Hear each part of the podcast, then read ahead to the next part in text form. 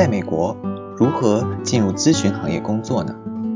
在咨询行业的工作体验又是怎样的呢？今天我们请到的嘉宾和我们聊了聊他是如何进入咨询行业的，还有他在咨询行业面临了哪些挑战，又是如何应对这些挑战的，以及最后他为什么选择离开了咨询行业。这里是牛油果烤面包。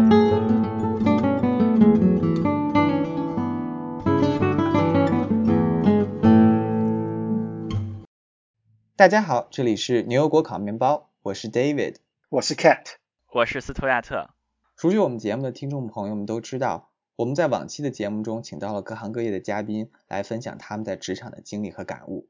我们有请过孙医生来谈了他在芝加哥做内科医生的经历。我们也请过 Sherry 和我们介绍了他在美国做公务员的经历。那么今天呢，我们有幸请到了婷来和我们分享她独特的职场经历。欢迎婷。Hello，大家好，很高兴来到牛油果烤面包。嗯，谢谢。婷呢是在北京念的本科，硕士是在美国读的工业工程专业。毕业之后，婷在美国做的是咨询的行业，后来呢又进入了互联网共享经济领域，从事产品运营的工作。那么今天我们就非常有幸跟婷来聊一聊她的故事哈。婷，你学的是工业工程，那你可以给大家介绍一下这个专业主要是做什么的呢？工业工程，大家调侃为它是一个最不像工程师的这么一个工程专业。它主要学的就是设计一些商业过程中或者是工业过程中的这么一个流程的设计，叫一个 process design。就相比于其他的这种工程类的行业来说，比如说像我本科就读的这种电子工程，你是可能会制造一些电子硬件啊、呃计算机啊这一类的产品，会有一个具象化的一个产品，或者是机械工程，你会去造一些很大的机器，包括这种车辆啊这种比较大的呃。具体的一些有一个物件，那么工业工程更多研究的是我怎么在这个制造这个产品的过程中，这个流程化会更加的 efficient，就更加有效一点，更加节能一些。所以呃我们会学习很多，包括这种物流啊，包括这种供应链呀，怎么样更加的省钱。呃也会呃学一些流程的设计，在商业实际应用中是怎样应用的，比如说。一个很大的供应链企业，它要建这个 warehouse，建它的这个仓库，嗯，它是在全美建呢，怎么选址，然后选址的这个每一个仓库的大小要怎么设计，然后这个包括连接仓库的连接是怎么样的一个设计，所以会呃学习很多这方面的呃算是商业实际应用吧，所以这些某种程度上就淡化了相对来说一个工程师这种一个学科的浓度。很多人说法是个万金油行业，万金油专业是吧？什么都学啊。那工业工程一般都是毕业都去什么地方呢？工业工程，呃，有点像是这种工程师万金油吧，呃，涉及的面比较广。嗯，做咨询其实，呃，算是一个比较通常的出路，还是有我在咨询公司的同事中，还是有比较多，呃，本科是或者是研究生是学工业工程的，还有很多的一部分人会去做这个供应链行业，包括物流行业。也有的会去做商业分析，呃，因为在学习工业工程中会比较多的运用到数据啊、统计啊，然后去建模呀，然后算出这个最优化的解啊，这些都会可以应用到类似于商业分析这样的岗位里。嗯，所以工业工程实际上提供了一个比较好的数理技术，可以用到商业分析里面，是的，是吧？对。呃，那你当时考虑过什么样的工作呢？呃，当时也有考虑过。刚才我说这几个比较传统的就业方向，商业分析师，或者是去物流帮呃设计供应链这样的比较对口的专业，呃，也考虑过咨询，我觉得。咨询也是通过一些招聘会公司来这个我们学校做一些宣讲，然后介绍咨询行业是什么样的，都会做什么样类型的工作，就是这样感兴趣的吧。我觉得咨询最吸引我的一点，一个是可能对于一个刚出职场的小小新人，可以出差很多呀，然后去一些给大公司的这种客户服务啊，可以见到高见到高管啊，呃，想说很好奇啊，比如说这些不同样的公司都是怎么样的工作啊，然后一群年轻。人可能大家的背景也不太一样啊，会去一个新的城市，因为客户会在不同的城市，可以到新的城市生活啊，然后这种生活感觉工作就像旅游是吧？会有这种会有这种想法，会觉得很有趣。有时候会去那些鸟不拉屎的地方，公司的总部很多都在那种地方吗？对，我觉得就是理想很美好，然后现实很残酷。对，就第一个项目，我还真的是去了一个真的就是鸟不拉屎的地方，很多。它是一个算是一个美国的一个州的首府，但是一个很小的城市，它就只有这个政府在那边。我们是帮政府做一个他们这个 IT 的一个升级，嗯，对，所以就是。也没有什么太多值得兴奋的地方，对，所以但当时进入咨询行业之前，这个幻想还是很大的，觉得电视呃也不是电视里拍的吧，可能就是也自己通过学校的一些前辈或者是自己在网上看到的一些信息，也有他们的这个招聘会的一些信息，就觉得这种生活方式还是很值得让人兴奋的。嗯，那这个薪资是你考虑的一个因素吗？还是没有考虑？呃，薪资当时其实没有太大的考虑。我毕业的那一两年是美国经济的一个低谷，好像是刚刚它的上一次经济危机。之后没多久，所以对于国际学生来说，感觉能找到一份工作就已经是谢天谢地的这种感觉。对，所以当时能拿到呃这份工作，就也是觉得很开心。嗯，后来因为我当时还有拿到另外一份工作，就是比较嗯。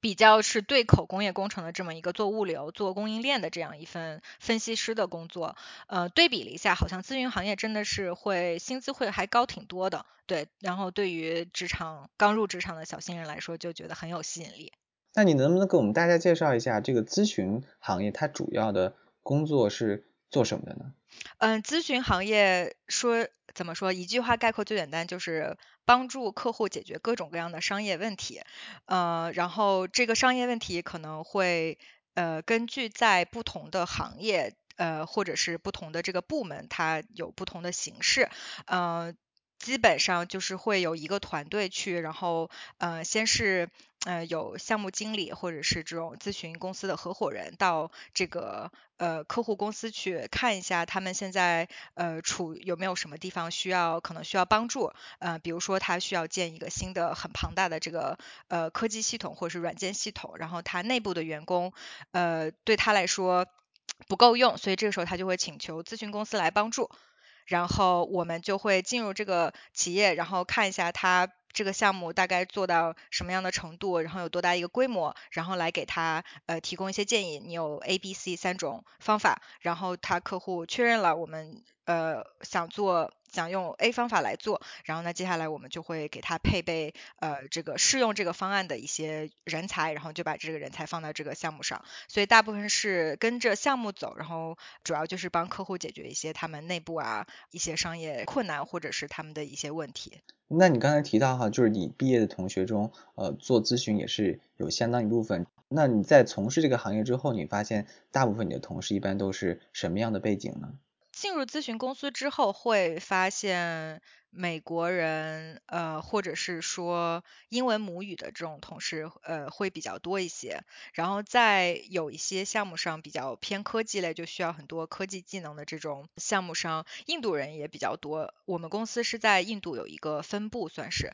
所以会有专门的印度团队。呃，然后如果偏商业类一些，可能跟客户接触更多的一些的话，呃，就是美国美国人和英文母语的同事会比较多一些。看来停的这些同事也是来自于比较广泛的背景啊，那和他们合作有没有什么困难吗？嗯，我觉得一开始作为一个留学生来说，进入这种嗯大部分还是美国人的这种工作环境，就觉得还是有一些有一些不太适应的。呃，一个是融入这个。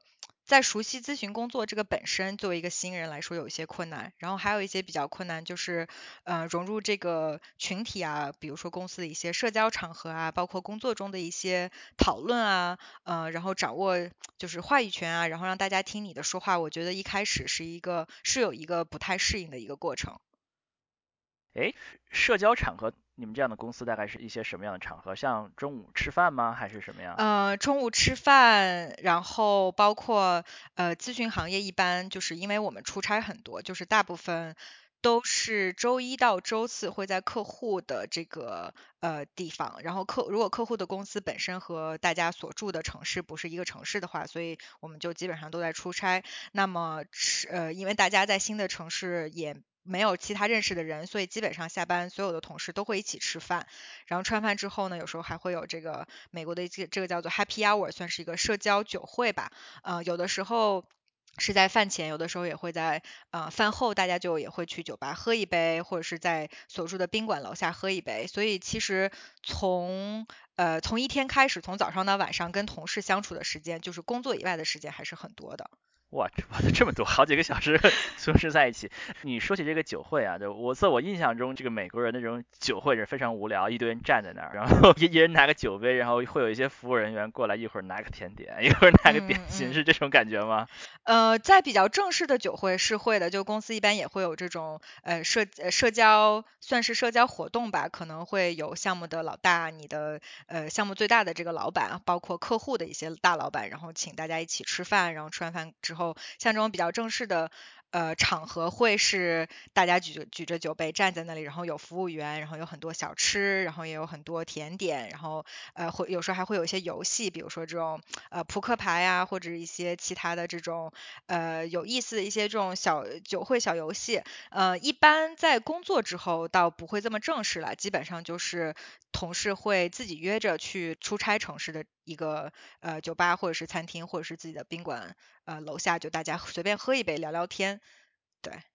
哎，那我有一个好奇的问题哈，就是呃，我是做工程师出身，然后在我过往的这种经历当中，我觉得好像在我们公司，比如说工程师是很少去参加这种 Happy Hour 这种公司所谓公司酒会的，往往这个每周，比如说每周五下午，然后公司有这个 Happy Hour 的时候，嗯，其他部门都去了，呃，就不管是销售还是市场部的，还是比如说人力资源部的，这些人都聚在一起谈天啊，然后在那边聊天儿，会发现工程师这边。工程部的这些工程师们都还是在自己的这个工位上面在写代码，或者说在讨论问题。但是我想说的是，仿佛大家也并没有去呃，因为工程师不参加这些活动而工作受到影响。就我就想问一下，这个在你们咨询行业，这种 Happy Hour 对于你们工作的这个起到的重要性，或者说它的实际意义在哪？它很重要吗？如果你不参加，会有什么不好的后果吗？这个其实我刚开始，我觉得我也有同样的一个问题，在刚进入咨询行业，就是我也不太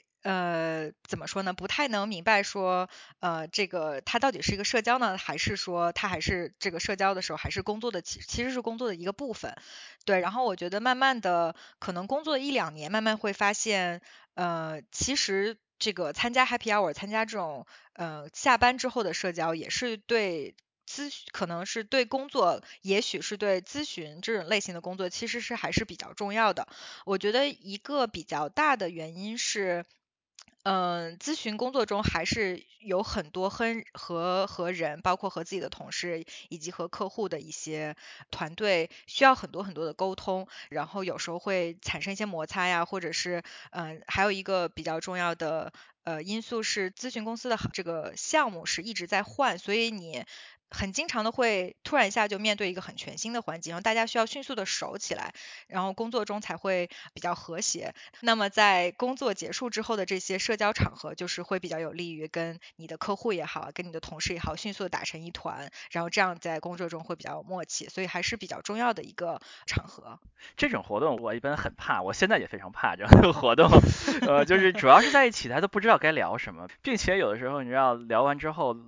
聊得很尬，你又不不知道该怎么转换话题，或者是怎么结束啊。因为婷肯定参加这种活动很多，你有没有什么独特的经验可以跟大家分享吗？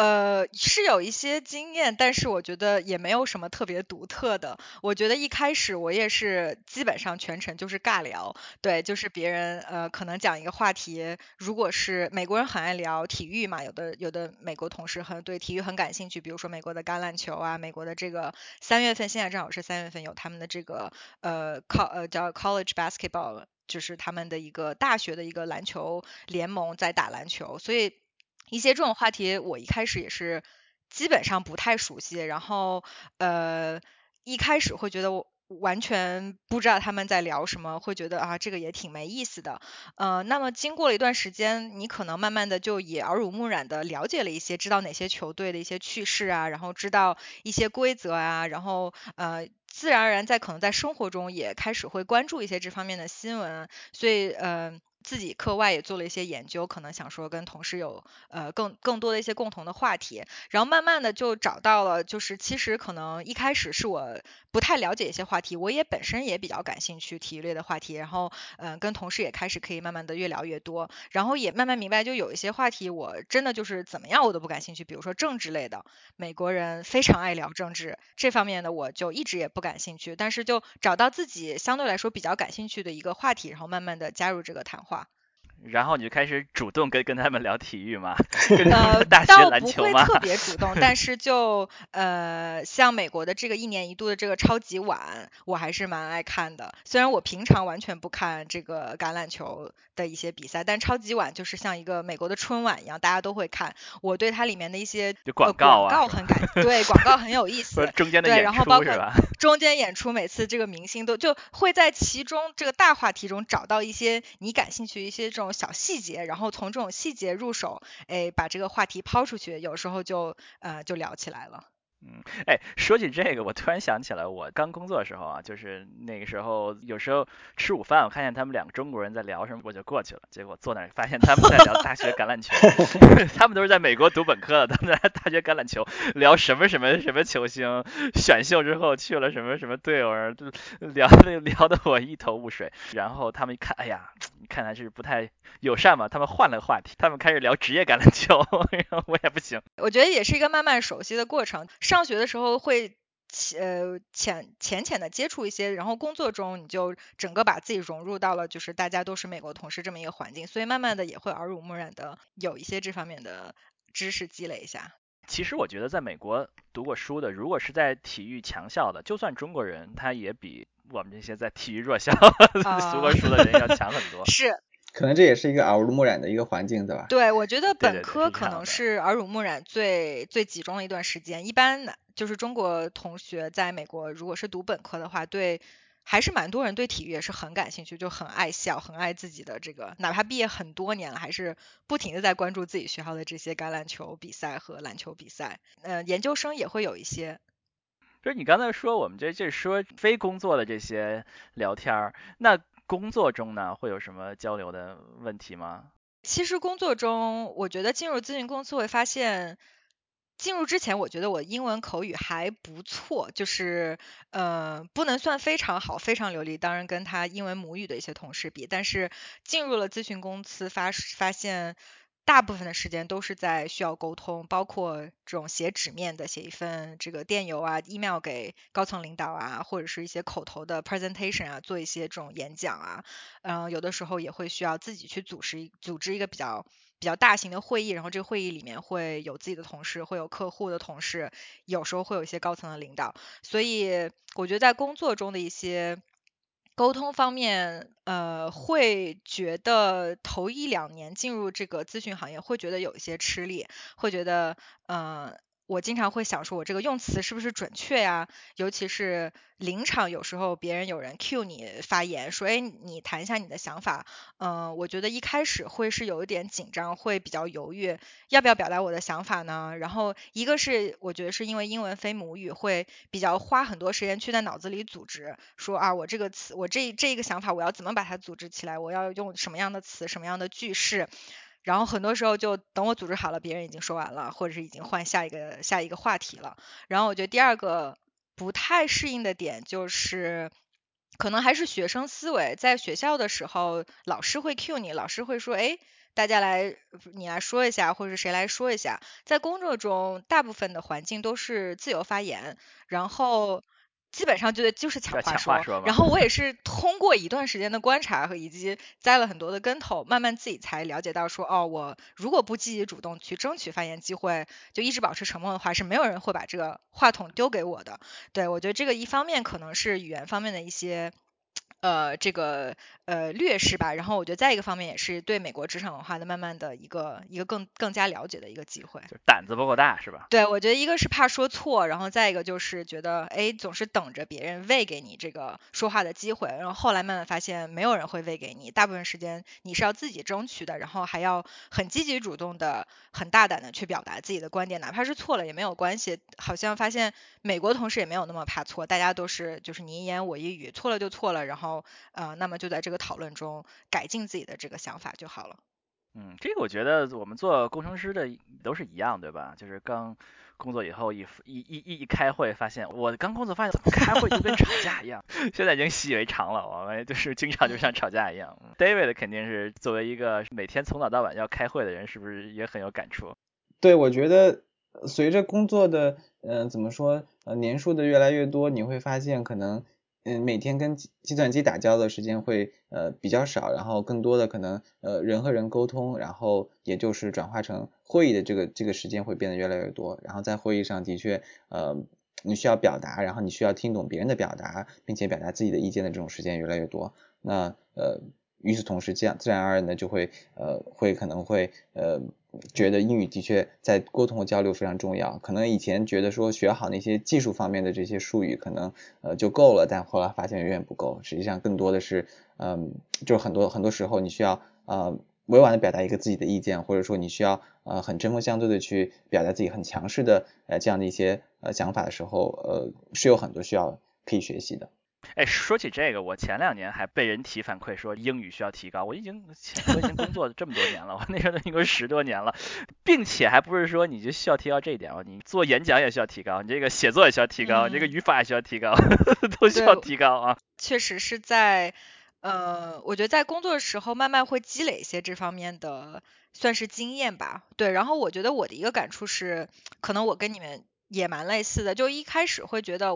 我会有一个。感觉是自己觉得我得说的像美国人一样好，我觉得我才那才是算是好了，就是把自己的这个标准定的比较高，然后想。想说我的同事都说的这么流利，我也要说的这么流利，我也要用词如此的准确。那么后来慢慢发现，呃，像这个司徒刚才所说的，就是一个是可能写邮件啊，一个是做这个 PPT 啊。我觉得在一些比较重要的可能工作场景中，把自己的这个英文表达尽量的准确，也不需要用非常华丽的词藻，可能像美国人词汇量那么大那么丰富，但是。精准的、准确的表达自己的想法和意见，我觉得就是还是比较重要，也就比较足够了。对，我从来标准都很低的，就是 让别人能听懂就行。但是这个标准有时候就 让别人不满意啊。你看，作为专门说的行业，肯定需要在短期之内提高到一定水准啊。还有什么技巧能够向大家啊介绍吗？关于英文提高，我觉得这个真。不太是一个短期可以完全达到的，对。但是我自己的经验是在做咨询的时候，可能大部分时间就是沉浸在完全全英文环境里面，从早上一睁眼见到同事，然后晚上下班了吃饭睡觉前，呃，这个喝酒啊、社交啊这些方面都是在英文的一个环境里面，所以我觉得。呃，也算是比较幸运，然后过了一两年之后，感觉自己语言又有了一个提高。然后再一个就是我刚才说的一个，呃，比较重要的一些职场的情景，包括呃，你去组织一个很大型的会议，你看一些看一些美国同事他在做 PPT 的时候呀，或者是他在组组织一些会议的时候啊，他都用了哪些模板啊，或者是他用什么词来串场啊？我觉得就可能我自己在。观察的时候就默默做了很多小笔记，然后就可能写在我的这个小本本里面，或者是用在我下次的这个 PPT 里面。我觉得就是一个，就也是跟周围的同事学习到了很多。那你觉得请老师会有帮助吗？就你像很多企业会有这种项目，就是说可以给你花钱给你请个老师啊，每星期一次两次，呃，帮助一下。你觉得这个会有帮助吗？说真的，我还真的是有请过老师，是我在好像是做咨询的，我不太记得，可能第二年或第三年，当时是可能刚升职，然后升完职了之后。呃，可能对这个表达的要求，可能你见的这个客户的级别就更高了一些，然后呃，这个工作复杂程度也更高了一些。然后当时我项目上的经理就建议我说，呃，我知道你英文也也不错了，但是呃，毕竟是第二外语嘛，就是还是因为公司免费的，你就去上一个班，然后就是类似于这种请老师。我个人觉得是不是特别的，呃，就是。怎么说呢？就也不是一件坏事，但是可能呃也没有在短期内瞬间的就可以帮我答这个达到这个我想要的这种程度，所以我更多的还是觉得在工作中或者是在生活中，更多的让自己沉浸在英文环境里，多跟说英文的同事聊聊天啊，然后看看这种英文新闻啊，读读这种英文报纸啊，就是让自己的这个脑子多吸收一些这方面的这个信息，我觉得会呃长久来说会是更好一点。我这里想提到一点，我觉得婷刚才说的这两点我还蛮有感触的，就是在我的工作当中，一个就是从同事身上学到一些。很地道或者说很准确的表达方式，然后我也个人经常觉得说，呃，同事在做演讲或者说在做一个展示或者在做一个即兴的发言的时候，他们用到的一些呃起承转合的一些词儿啊，或者说他们用到一些俚语很地道，然后可能我也就自然而然的可能就会把它给记下来，然后未来再用到我的我的可能我自己要做的这种演讲或者说做做的这些呃发言里面，我觉得这个的确是一个很好的方式。然后另外你说的沉浸式的体验，我的一个。嗯，这种沉浸式体验也许跟你不一样，但是可能比较类似的是，比如说我发现有的时候我看一部美剧，我能够明显的感觉到我在看那部美剧的过程中，我每天在公司里面的发言，或者说我在开会的时候，我觉得我的口语就比平时好。但是当我那部美剧看完了，然后我隔一段时间可能我就我就没有那个环境了，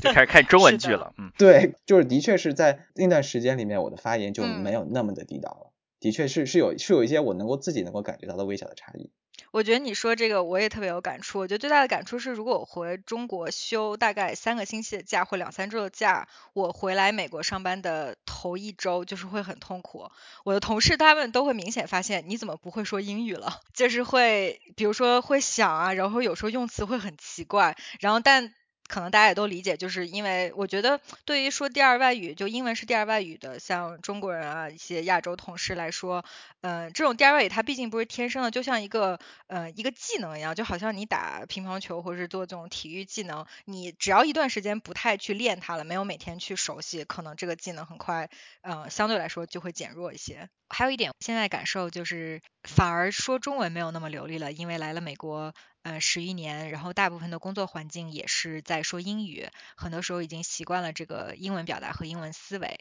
那么来上这个节目呢，有的时候想要让自己去说中文，或者是把一些这种专业的职场词汇用中文来表达出来，反而觉得有些不适应。其实也蛮有意思的，因为刚来美国的时候觉得英文表达很头疼，有的时候要想很久。现在就感觉哎，反过来了，中文表达我要想想一段时间，有时候表达也觉得自己说的是不是准确。那我觉得就也是我刚才说的吧，就语言始终还是一个技巧，就久而不用，它就变得很生疏了。那看来要不断坚持啊，这个东西是个长久的功力啊，不能一蹴之而就啊。哎，那你发现你的英语提高上去之后，对工作有哪方面的帮助吗？嗯，我觉得最大的帮助就是更多的让。包括同事也好，包括我的老板也好，包括客户也好，我觉得更多的让跟我一起工作的人，嗯，就了解到了我的想法，然后呃，展示出了我自己在这个呃做一个项目呀，做一份工作也好的一些贡献。我觉得就是让自己更加。呃，visible 这字中文怎么说？呃，就是让别人能够看见你，我觉得这是一个很大的帮助。当你说的话准确表达了你的自己的想法，或者是当你在一个呃会议中，呃有展示出你自己的这个贡献，展示出你自己的亮点的地方，我觉得就让大家能更多的看到你。我觉得看到你了之后，包括在。呃，工作的时候，大家就会慢慢、慢慢、慢慢的愿意听你说话，然后你的话语权就会慢慢、慢慢的加重。然后还有就是，比如说在这种升职啊，或者是在呃一些比较关键的职业节点的时候，越多的人看见你的这个贡献，越多人了解你的这个能力，嗯，我觉得总体来说还是有很大的好处的。那听起来这是的确很重要，而且你这个一旦被同事、被上司。注视到之后，你就会进入一个职场的良性循环了，是吧？你的你的话语权越来越重，然后你所承担的责任越来越大，然后逐渐逐渐的你就能够得到更多的重视，得到更大的责任。说起 visibility 这个词儿，我觉得我是非常 喜欢吐槽这个词儿的啊。这个词我在工作刚工作一一两年的时候，刚工作的时候我就听到这个词 visibility，所有的人都在说 visibility 很重要，就是能见度很重要啊，就是你工作。干活干怎么样不重要，关键是让别人知道你干了啊！是这个美国的职场文化，就是一个能见度职场文化啊。但我觉得这个仿佛也印证了中文有一种说法，叫做高调做事，低调做人，不是吗？就是你做事得高调，意味着就是说你做的事得让别人看见。我觉得一定程度上这两个是相通的，对吧？这在大公司，大公司啊，我可能是没有在小公司待过，嗯，这个人浮于事啊。大公司确实是我比较同意司徒说的这点，是因为人很多，然后提高自己的能见度，呃。是很关键的，对人很多，老板为什么会注意到你了？呃，大家做的都不错，可能跟你做的同样做的不错的这个人数，大家同事可能都是差不多，所以能见度这个时候就是会很重要。再一个就是一个是宣扬自己做的事情吧，就是你做了事情，但是没有人知道，我觉得这个也也不太好，就是还是要尽量的像刚才 David 说的，就是高调做事，自己说的自己做的事情，我觉得是很值得去把它宣扬，然后大家知道的。一方面是展现你自己的能力，另另一方面，别人也可以从中学习到很多的东西，所以跟同事互相之间也有很多的很好的切磋。嗯，我想顺便再再吐个槽啊，说起这个能见度的事儿啊，有有那种专门职场的书啊，专门说很多怎么提高 能见度。我我就我就记得其中一个就是说要抓住你你的上司休假的机会，这样的话你就可以在你的信里面 CC 你上司的上司啊。我觉得这种小技巧呢，就是见仁见智。呃，我比较喜欢的就是你的能力就是你最好的能见度，就是还是要把自己的能力过关，硬实力在那里，然后在以此之上，就是适当的展现出自己所做的一些事情，我觉得就可以了。嗯，就是嗯，酒香不怕巷子深，是吧？对，没错。那婷，你刚才提到了，就是初入职场的时候，呃，因为不是英语为母语的人，那么语言上和文化上有一些呃所谓天生的劣势，然后并且你通过一些方式进行了弥补。那有没有一些呃其他的地方本身你就比同样背景的人是强的呢？可能跟我当时。那一批进入咨询公司的同事来说，可能我在对数字会比较敏感一些，呃，因为本科和研究生还是学的工程专业，就是有很多跟数字相关啊，跟这种统计相关啊，所以当时会在工作中比较。呃，愿意展现展现这方面自己的一些优势，比如说帮我的同事做一些这种 Excel 表格呀，做一些比较基础的这种数据分析啊，写写 SQL 啊，这个嗯这种数据库的这些呃呃这个报告啊，啊呃一个就是跟团队也可以搞好关系，大家互相帮助，再一个就是。呃，当时我觉得这样也可以让大家记住我的一些长处，因为可能头两年我在这语言表达上面还没有那么过关，对，然后想着也给自己树立一个自己的这个标志，一个标签，对，然后再一个就是也帮助建立同事对我的一个信任，这样大家就觉得，哦，还是想到停就会觉得，哎，他还是有一些。呃，有一些其就是乐于助人，然后再一个是有自己的一个长处，人设是吧？是一个擅长数字的人设啊。对，其实我也不是很擅长数字，就是我是这方面的专家什么，但是可能跟我当时的一些同事相比，相相对来说这方面会强一些，所以会比较愿意在这方面多帮助大家一点。确实觉得啊，你看美国人从小的教育方法就是从从小就分组讨论，从小就演讲，从从小就做这种。不停的交流的事儿，我们从小就做题做题，所以我们应该是在解决具体问题方面，应该是比美国小朋友，然后比美国这个背景来的，应该练习的多很多，是吧？我们应该是这个，嗯，扬长避短，应该可以试试这方面，是是的，我觉得对于个人来说，我觉得在刚进入职场，还是要知道自己的长处在哪里。嗯，我觉得我英文不算差，但是可能做咨询行业头几年一直在补课吧。我觉得在这个其中，也要同时展现出自己的一些闪光点，然后就会想想自己哪方面呃比周围的人稍微强一点啊，然后多在这个方面下下功夫。那你挺提高了英语，提高了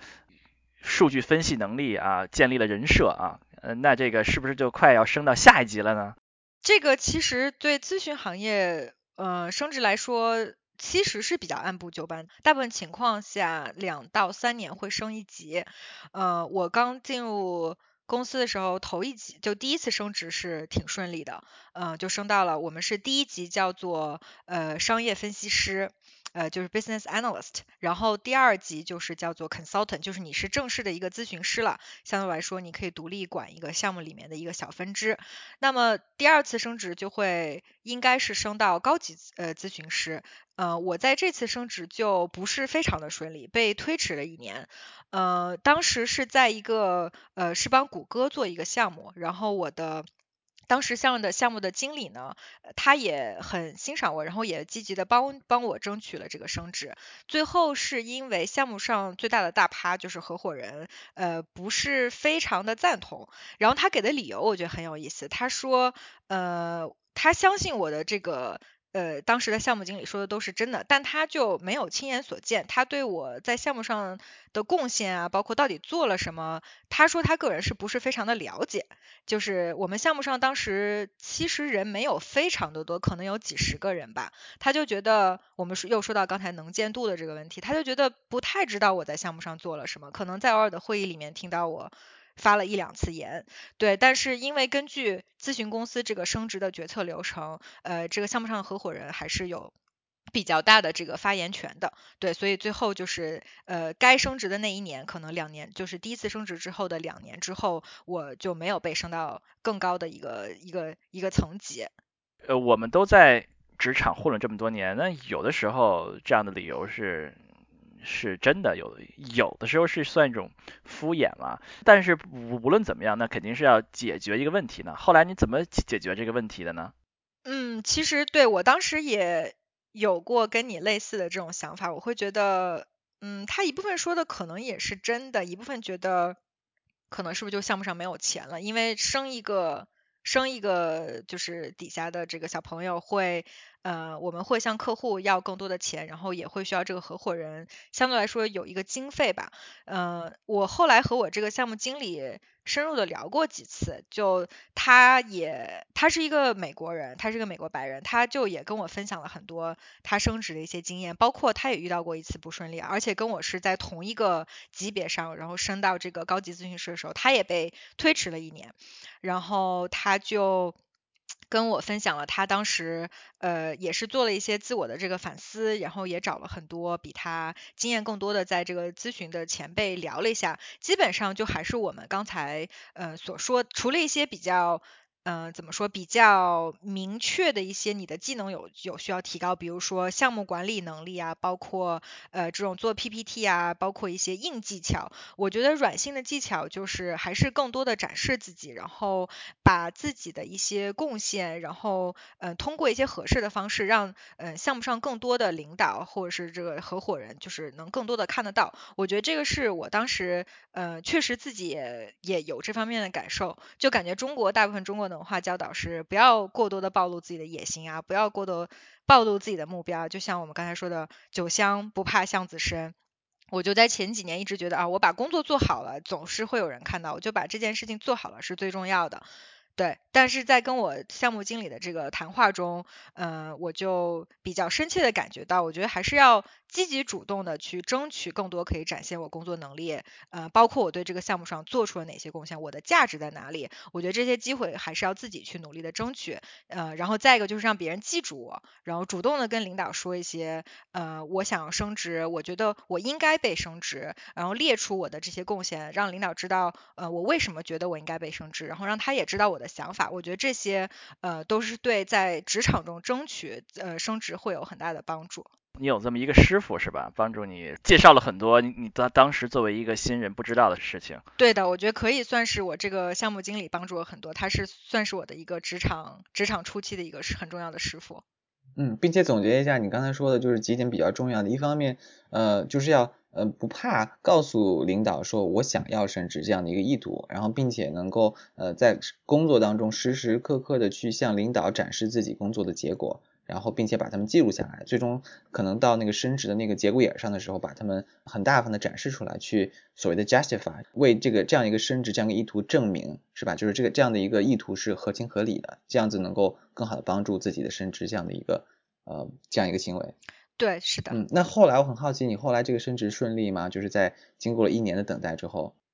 嗯，在第二年就很顺利拿到了升职。我觉得其实这也是给我自己一个，我觉得是一个很，也不能说很好的经历，但是对我还是很有帮助的一个经历，就是让我明白了。呃，自己可能在哪些地方做的还不够，然后再一个就是职场规则是怎么样的，我不知道，也许不是所有的呃行业或者企业都这样，但可能当时在在我们公司在这个咨询行业，呃，还是需要更多的去展示自己，我觉得这也是对我自己，嗯，算是敲了我一下，然后让我知道，哎，有点开窍了，想说，哎，我知道我下一次该怎么做。对，所以在之后之后一年就顺利的拿到。那对于你们来说，你说两到三年一级，那两年和三年的区别在哪儿呢？好像听上去不不长啊。一般可能头两级都是两年吧，然后有的时候我们会呃。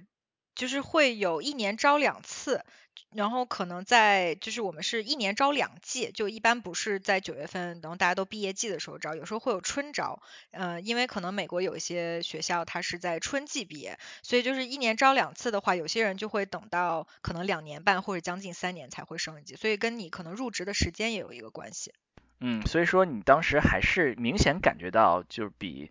同期的人是落后了一点，会有这么一些压力。对，是有，因为呃头两三级就是你从初级的分析师升到呃升到咨询师，升到高级咨询师，一般这个话可能在五年左右，呃差不多就完成了，所以会有一种呃会有一种在跟你同一期的小朋友，就好像你们共同进了大学，然后大家都毕业了，你还没有毕业那种感觉，就会觉得比大家落下了一年。了解。那后来你在这个呃就是你第一次工作的这个公司，一共工作了多久呢？嗯，我最后一个职一共是工作了七年，对，就是在我拿到第二次升职之后的两年之后，我就辞职了。七年之痒了啊！没错，就是七年之痒。那那是为什么？就是感觉到这个痒呢？呃，也是经过了比较长的思考。我觉得第一个是感觉就是在进入咨询公司的时候，主要的原因是想我要拓宽我的职场视野，我要经历各种各样不同的项目，我要经历呃不同样的行业、不同的工种，这样我可以快速的接触到一些企业中他们做事的思维模式啊，然后不同的这种解决问题的方法。我觉得差不多工作了五年左右的时候，我就已经有产生。就想要离开咨询的这么一个一个想法，嗯，我觉得当时是主要是两个考虑吧，一个是咨询类的这个工作出差实在是非常非常的多，我大概头五年可能一年中大概有三百天或是两百五十天，我也不是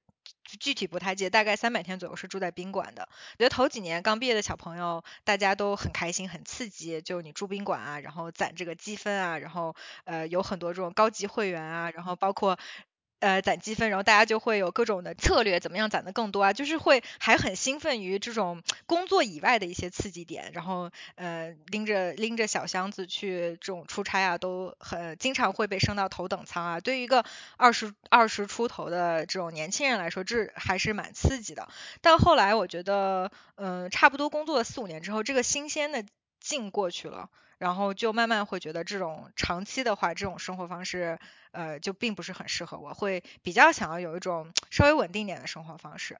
对，然后第二点，我的感受是，咨询公司做到下面就继续做下去，我觉得最看重的其实还是。一个销售技巧吧，就是到最后，呃，你升到了经理，升到了高级经理，包括到合伙人，就是还是要呃有能力把你们咨询公司的这个呃服务卖给客户。我觉得就是把项目卖给客户这个技巧是最最最最最重要的。对我觉得。我也经过了很多的思考，我感觉这并不是我很想走的一条职业道路，嗯，然后当然这种销售技巧也不是我的一个长处，对，所以我觉得基于这两点吧，我就大概在嗯工作大概五年左右的时间就产生就萌生了想要离开这个行业的想法。之前 Sam Altman 就是上一任的 YC 的老板啊，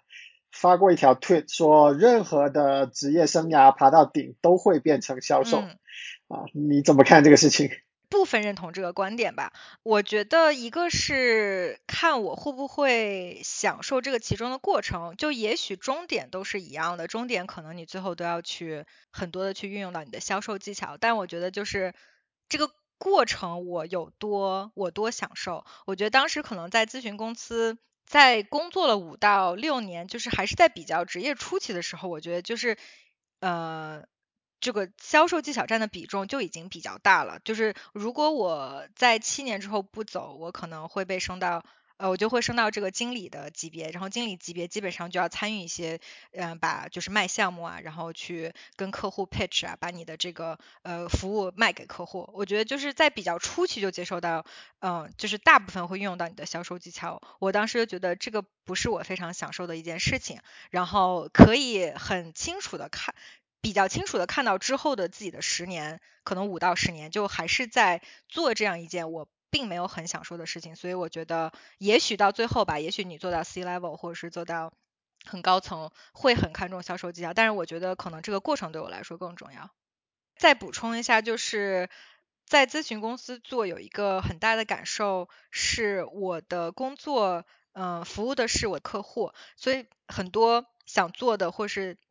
所做所想的事情，还是受制于客户本身给我们定的这么一个工作范围，嗯，包括。可能我去参与了客户的项目，他所做的本身这个业务或是产品很有趣，嗯，但是我们的项目可能就停止在我们需要真正去建造这个产品的前面一步，然后会给出一些策略性的意见，会给出一些呃你怎么样进入市场，但是呃往往在。在这个阶段之后，项目就结束了。所以，呃，有过这样一两次的经验，我就觉得心里好痒痒的，想说，哎，我也想去上手做，我也想去看到这个最后这个我们出的方案，它最后做出来是什么样子。有的项目会跟到最后一步，但有的项目就不太会。所以，就当时觉得还是想要真正的去一个像跳到客户公司这样的一个，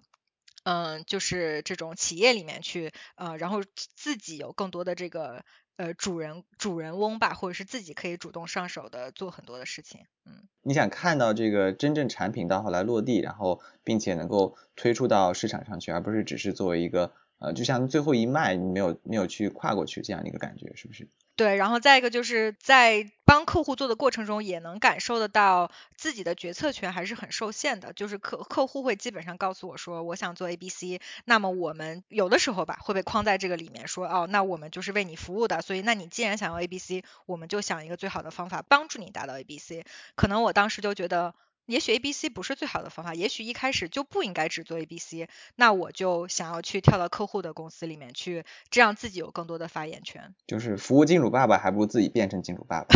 呃，说这个让我联想起很多那些做研究的人啊，那些做研究、搞科研的人，有一些人会改到企业里面去做具体的产品、具体的项目。他们大部分全都会这这么说，说我不想，我想看到我的想法真正成为产品啊，成为具体嗯这个项目。看来还是有一些类似的地方。是的，是的，我觉得会有一个自己想要上手，包括更多的掌控在自己手里的那么一种感觉。然后我觉得这可能是我到后期做咨询，慢慢也更加知道自己想要做什么之后，觉得有点缺失的一个部分。那你做了这么一个选择之后，呃，你怎么回去看你最开始那个选择呢？如果让你回去重新第二次机会，你你还会做咨询吗？这是个好问题，我觉得应该还是会，就并不后悔当初的选择进入这个行业。我觉得当初刚进入这个行业，自己也想的。在当时的我算是想的比较清楚，然后可能对当时的我也是一个比较好的选择，嗯，就比较想要不同种的尝试，不想要定在同一个轨道上，嗯，然后回头看这些年，觉得也得到了很多我，嗯，得到了一些我想要得到的东西，尝试了很多不同的事情，嗯，我觉得可能会做的不太同的地方，可能会在嗯做咨询工作的这。七年中会更频繁的去反思或总结，可能每一年或者是每半年给自己做一个这种职场总结吧，会觉得我还是不是适合这个行业了，呃，那么这个环境是不是还适合我了？然后可能会想一下，我有哪些地方觉得还是很很兴奋、很开心、很很享受，有有哪些地方已经没有那么没有那么适合了。我觉得也许做过更多的这样反思之后，可能会嗯更早的离开咨询行业，或者我会当时会去争取一些不同类型的项目。对我觉得这个还是嗯算是我的自己的一个小反思吧。而且我觉得你这个反思仿佛也不仅仅适用于咨询行业哈。我觉得不不管是从事什么行业的人，就是嗯在定期的会给自己有一个反思，然后去想一想自己哪些做得好。可以继续发扬，前做的不好可以继续改进的，我觉得这都是值得借鉴的。非常值得借鉴，就是很痛苦的过程。是，你要每半年就要想一想，我是不是做错了？呃，是自我反思是挺痛苦的。我觉得，呃，总体来说，我感觉职业规划还是一个需要定期去做的事情，因为可能很快就会熟。当当我我觉得我自我我自己的感受是我。一旦熟悉了一个环境，我就会很盲目的就一直这样走下去，所以可能要定期给自己定一个时间，说啊，我半年，嗯，做一次做一次自我总结，做一次这种自我分析，嗯，然后其实当时我在做到第五六年的时候吧，我觉得就有点，嗯，进入了一个比较有一种危机感，就是当时会觉得有点迷茫啊，我已经做了五年了，我不知道我接下来要到哪里去，然后我要怎么达到我接下来的这个目标。所以之后的一到两年，就是直到我最后离开咨询行业，我其实花了蛮多的时间去想我要怎么找我的职业方向。我呃找到职业方向之后，我要做哪些事情，帮我一步一步走到这个职业方向。嗯，所以在跳出来之后，我觉得近两年吧，就慢慢养成了这种每过半年到一年做一次深度总结。刚开始是会觉得挺痛苦的，因为可能要推翻很多。推翻很多自己之前的理论，就是要否定自己，或也不是完全否定自己，就是推翻自己的一些想法。对，但是我觉得养成了习惯之后，慢慢建立了频率了之后，其实我还蛮还蛮 enjoy 这件事情的。嗯，哎，那你刚才说在最后两年，你会在想，呃，可以有什么样的行业可以去，什么样工作可以做？那当时你考虑过哪些行业吗？当时考虑过好多好多行业，呃，就像咨询，其实也有点像是司徒最开始讲的，有点像万金油这样一个一个一个行业吧，就是做的事情很杂，嗯，很多领域都有接触，嗯，也有也积攒的不同呃不同方面的这种经验，对，所以我当时嗯考虑过比较。这种比较偏技术类的，可能去做这种技术项目经理，就是 technical program manager，也考虑过就是做到企业内部，可能做一些跟这种战略类比较相关的，就是 strategy 这种比较相关的，啊，也考虑过就是去做运营啊，然后或者是转这种产品经理做 product manager，呃，还有会还有考虑就是做一些安的呃数据分析类相关的，所以其实考虑了感觉很。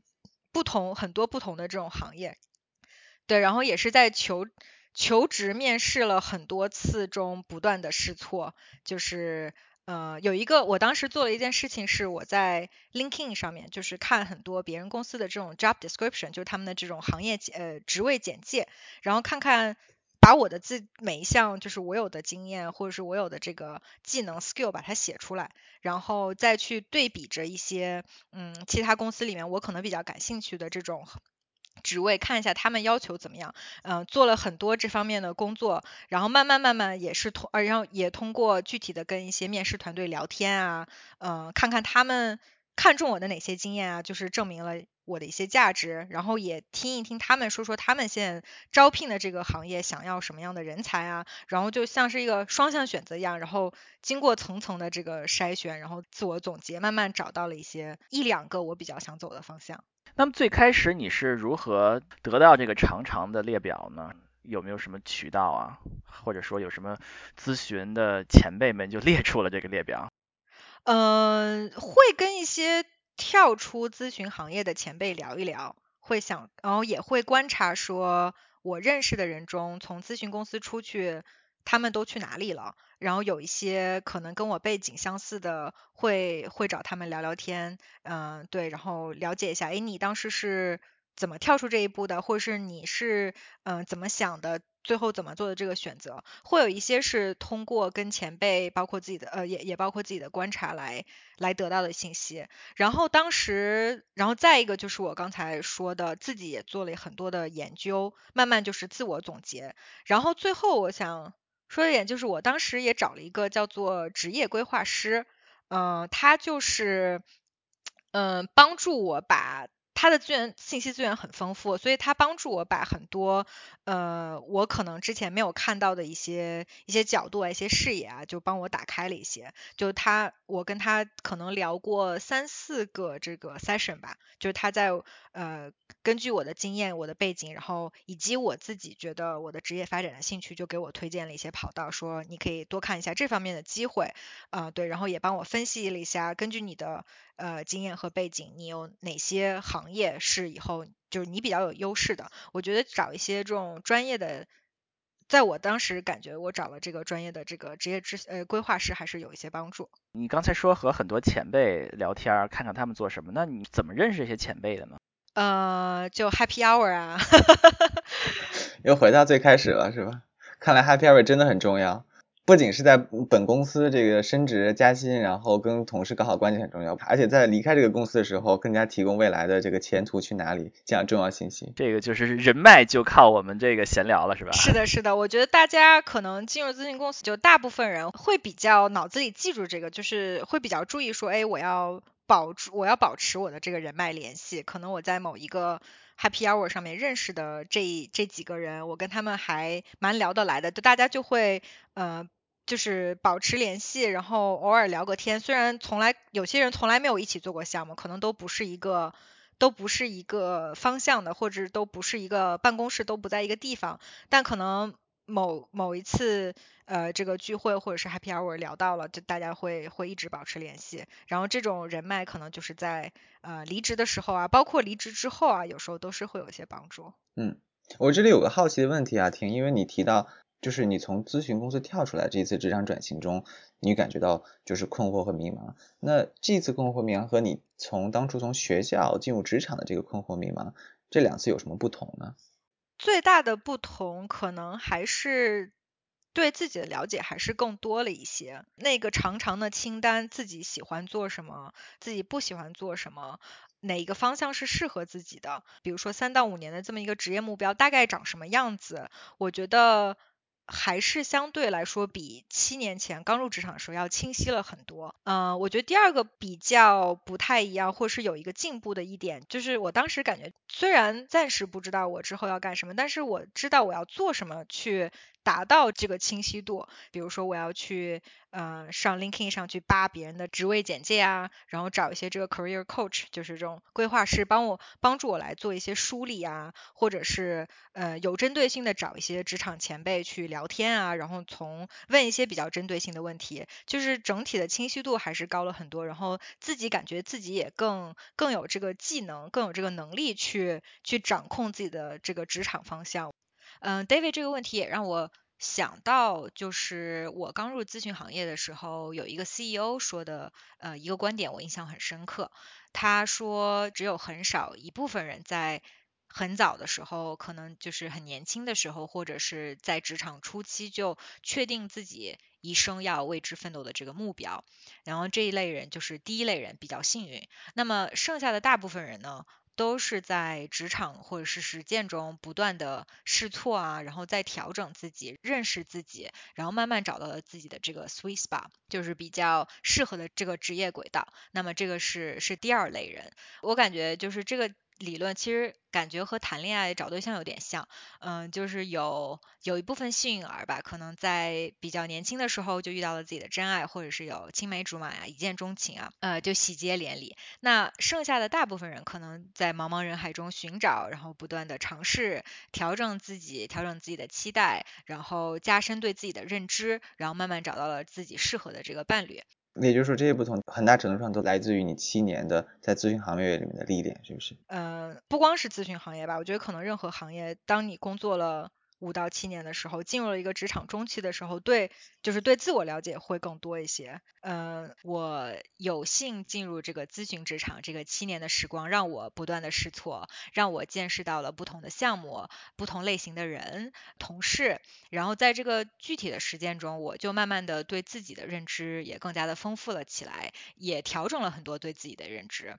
我觉得有些目标也不是一朝一一夕形成的，而且很多职场的这个目标也是会不停的通过自己的经历而产生一些变化。觉得这是我最大的不同。在离开咨询行业的时候，我觉得对自己的认知的清晰度提高了很多，也也感谢这七年时光给我带来的这些美好的经历。嗯，那后来你为什么选择了现在这个？互联网共享经济行业，并且是做的是产品运营这样的一份工作呢？其实这个也不是我一跳出咨询行业，马上就就非常清晰的一个方向。我觉得在我最后做咨询的一两年中吧，我觉得有做很多的自我分析，然后我觉得大概我当时想的就是有几大个，嗯。就职业目标有几大块，一个是我想做的大概什么样的行业，呃，因为在咨询行业，呃，在咨询做咨询的时候，我做过像金融类的，包括科技类的，也做过医疗类的这种，呃，给这种客户服务，还做还做过一些政府类的项目。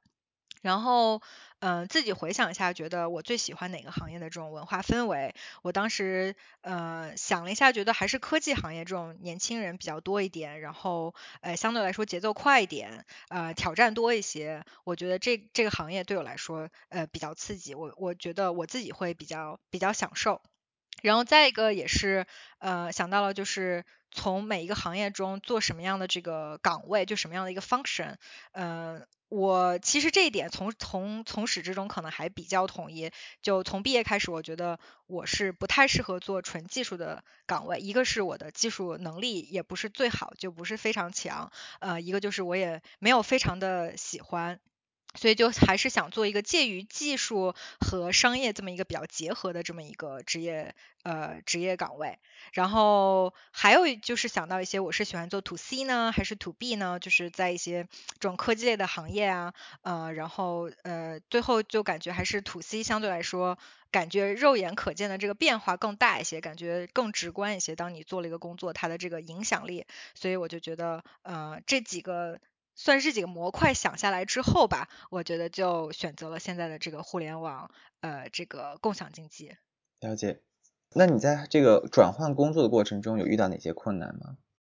就我觉得还有一个最大的问题就是签证问题。就我感兴趣的一些职业方向，呃，相对来说可能还是美国人就职的比较多，呃，可能这个。呃，国际学生或者是这种国际人才没有那么的多，所以很多公司它不给办这个 H1B，就是我们的这个呃外国人在美国人的这个工作签证。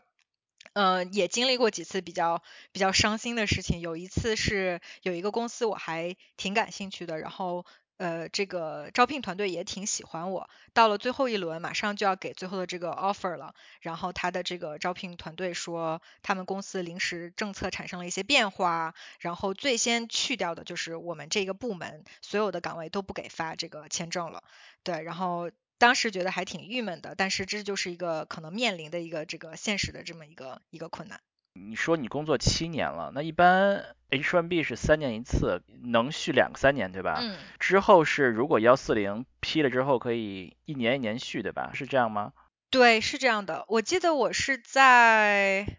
可能快离职的时候，六年，哎，好像六年就已经用完了。就快离职咨询公司的时候，六年就已经用完了。然后在最后的两年，呃，我想一下。最后的几年我不太记得了，就有申请绿卡，然后一旦绿卡下来，呃，就是会申请一四零，然后一四零下来之后，好像会给续再续三。我记得我当时离职是又给续了三年，然后这个三年就保证我接下来就是换工作，呃，就是有一段时间是可以 cover 的。所以这个会对你有影响吗？就是你如果用完了六年的时间，会对你的雇主有影响吗？是会有影响的。如果你最后 H1B 这个工作签证剩的时间很短，然后你又没有申请绿卡，或者是又没有这个进入绿卡的这么一个流程，呃，那么你下一任的雇主其实是比较比较麻烦，因为他需要可能在很短的时间内就要给你把这个绿卡这件事情，这个让你进入这个绿卡的流程，所以其实是会把自己放在一个比较劣势的这么一个。这么一个这么一个 situation，所以说如果有了幺四零的这个批准之后，那后面找工作应该是没有关系的，是吧？他会认为你就是一个普通的 H1B，并且还没有配额，是吧？就是因为你已经拿到配额了，所以只要是他这个工作可以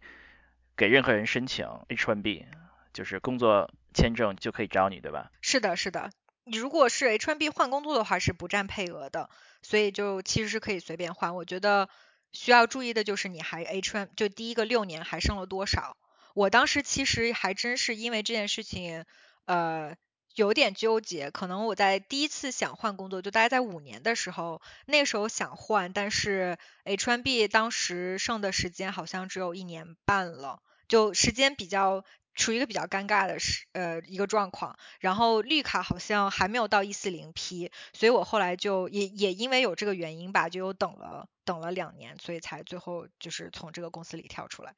很多公司到了最后最后才告诉你不能给签证，那么有没有什么办法能够尽量早的把更多的这样的公司给过滤掉吗？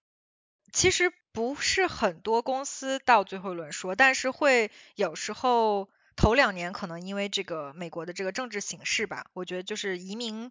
政策变得比较快，所以有的时候会。我遇到过一到两次，是到已经是开始面试了，到比较后期，他会跟你说我们这个政策有变化，没有办法帮你办签证。但是也有遇到过更多的是直接上来第一轮，他就会问你你有绿卡吗？或者是你现在是一个什么身份的状态？呃，然后就从这个 recruiter 就是他的这个招聘呃招聘团队一开始，呃。就会把你刷下去，就说不好意思，我们没有办法给你的这个感兴趣的这个岗位来办签证。有的公司还会推荐你说你要不要试一试我们其他一些就是更更技术岗一点，可能相对来说办签证会容易一些，或者公司的政策是支持帮助你办签证的。对，所以我觉得，呃，我当时的也是经历过几次这样的呃比较 伤心的经验之后，我后来就会一开始如果他不问我，就会直接问他，我会问你们。呃，就是可以办签证吗？如果不能的话，他们有的时候招聘团队也不清楚，他就说我要去问一下。那问完了之后，他会说啊，我们没有办法办。那我觉得这样就可以提前把这个后面的精力也省掉了，就不用再在中间被别人通知。所以在这方面是不是会比毕业生还要更差一点？因为毕业生有 OPT 嘛，这样会更复杂一些。对，是的，我觉得。毕业生有一个缓冲，尤其是如果学工程类的，我们这个 STEM 专业好像是我不知道最新的政策是多少，我们当时好像是有两年半吧，是二十四个月。如果是 E Verify 的公司，可以有二十九个月的 OPT 是吧？对，好像是有呃两年多的这么一个时间。那么如果进入职场之后，一旦办了工作签证，你的 OPT 应该就是结束了，所以就是必须要找到下一个雇主愿意帮你去续这个工作签证，把它接起来。嗯，所以相对来说，我觉得尤其是前两三年吧，在这个美国政治环境下，确实是嗯比较多的这个 challenge。好，那非常感谢婷今天给我们分享她自己的职场故事哈。